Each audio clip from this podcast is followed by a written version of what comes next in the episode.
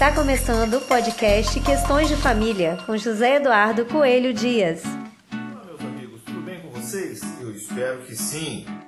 Olha só, a minha amiga Jandiara Passos, ilustre advogada de Castelo, interior do estado do Espírito Santo, fez o seguinte questionamento lá no nosso Instagram, Zé do Coelho, que você pode seguir.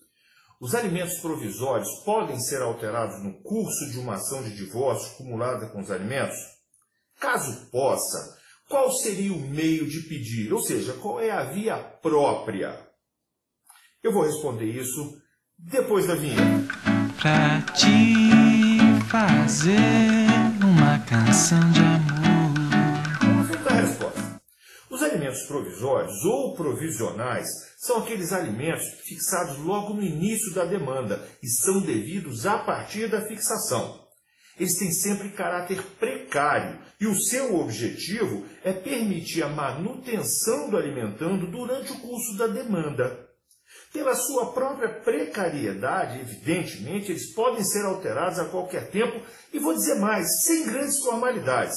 Mas é indispensável que o interessado demonstre de forma inequívoca que houve uma alteração do quadro fático delineado nos autos quando o juiz decidiu a questão da vez anterior.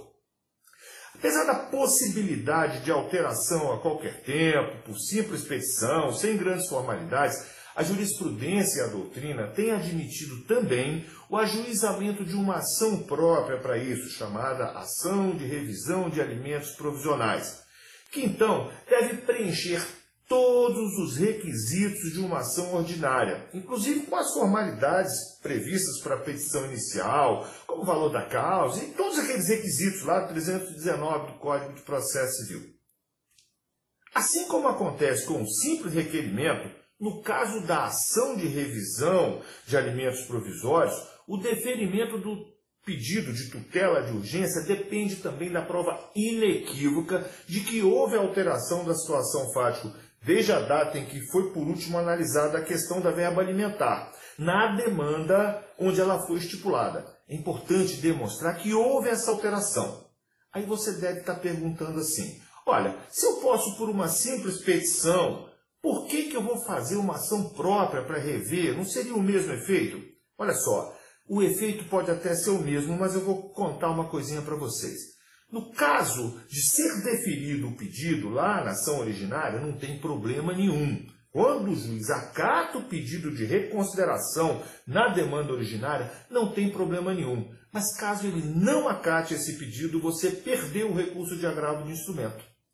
Claro, conforme posicionamento já consolidado em nossa jurisprudência, a decisão efetivamente agravável é aquela que gerou o pedido de reconsideração e não a que apreciou esse pedido de reconsideração. Se é assim, o ajuizamento de uma ação própria pode possibilitar a parte que trouxe novos argumentos, com fatos novos que o juiz desconhecia quando da fixação dos provisórios, é, traria uma nova primeira decisão. Porque, na verdade, essa decisão que ele vai prolatar naquela ação nova que você ajuizou vai ser a primeira. E essa sim é agravável.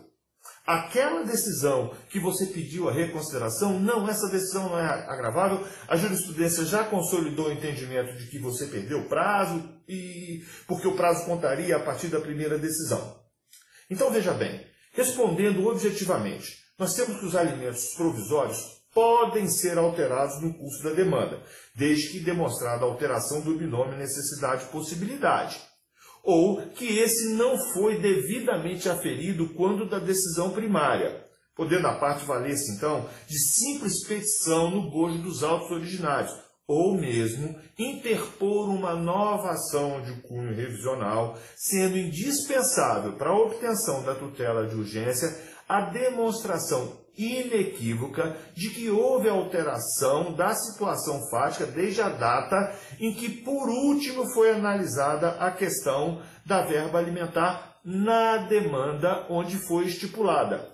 A apreciação ruim ou equivocada, o erro na apreciação das provas, não enseja essa nova ação, ensejaria no máximo um agravo do instrumento. Essa nova ação é para rever aquela decisão com elementos novos.